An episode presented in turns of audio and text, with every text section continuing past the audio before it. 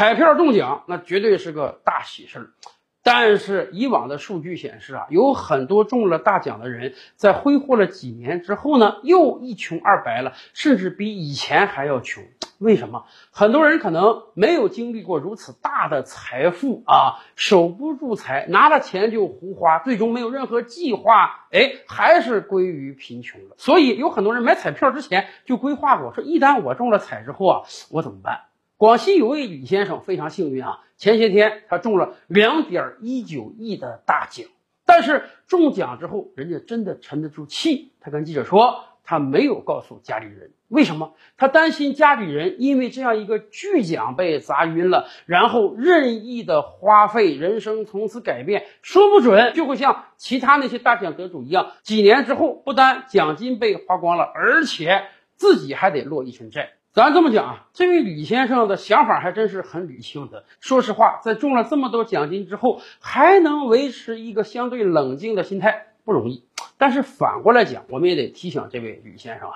家里人你可以选择不告诉，但是配偶你得告诉。为什么？法理上讲，你用于买彩票的钱，不管是两块钱还是二十块钱，甚至两百块钱，只要你是花钱买彩票的，你花的就是夫妻共同财产。除非你没结婚，只要你结婚了，两块钱、两毛钱那都是夫妻共同财产。所以，虽然买彩票的是你，中彩票的也是你，但是这个钱它是夫妻共同财产。配偶是有知情权的，哪怕你是对配偶好、对家里好，你也不可以隐瞒这笔收入。以往有过这样的案例啊，真有很多黑心人中了彩票之后不告诉家里的另一半，然后找个理由跟另一半离婚，自己独享这笔彩金。或许啊。日常的生活，他早就有了离婚的想法，但是呢，毕竟那俩人生活成本比一个人低呀，所以他隐忍着没离婚。这下好了，一下子中了这么大一笔钱，那我得一个人花多快活？凭什么分给对方？不行，这是违法的。以往有过这样的司法实践，你瞒着另一半离婚了，